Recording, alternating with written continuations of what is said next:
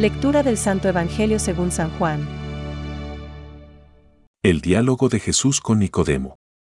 Porque Dios amó tanto al mundo, porque Dios no envió a su Hijo el que cree en Él, no es condenado. En esto consiste el juicio. Todo el que obra mal, en cambio, el que obra conforme a la verdad. Es palabra de Dios. Te alabamos, Señor. Reflexión. ¿Vino la luz al mundo?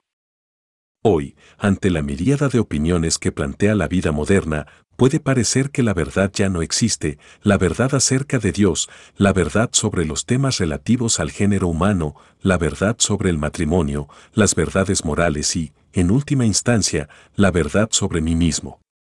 El pasaje del Evangelio de hoy identifica a Jesucristo como el camino, la verdad y la vida. Juan 14,6.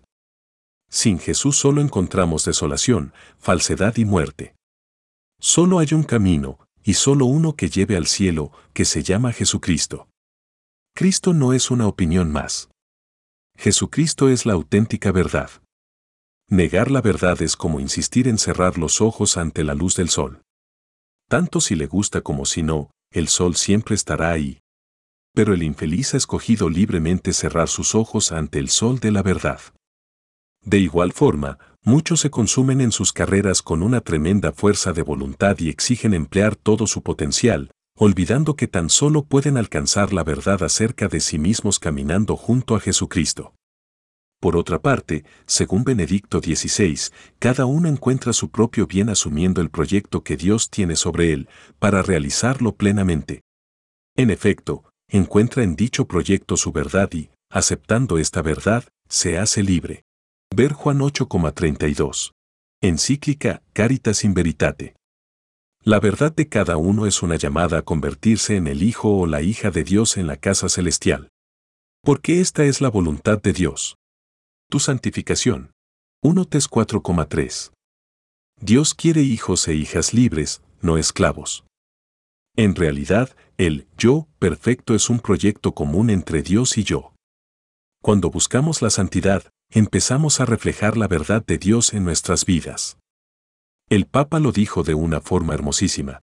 Cada santo es como un rayo de luz que sale de la palabra de Dios. Exhortación apostólica, Verbum Domini. Pensamientos para el Evangelio de hoy. O mensaje lleno de felicidad y de hermosura.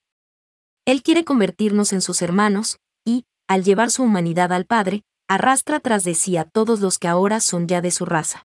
San Gregorio de Niza. Si en la creación el Padre nos dio la prueba de su inmenso amor dándonos la vida, en la pasión y en la muerte de su Hijo nos dio la prueba de las pruebas. Vino a sufrir y morir por nosotros. Francisco. El amor de Dios a Israel es comparado al amor de un padre a su hijo. Este amor es más fuerte que el amor de una madre a sus hijos. Dios ama a su pueblo más que un esposo a su amada. Y 62,4-5. Este amor vencerá incluso las peores infidelidades.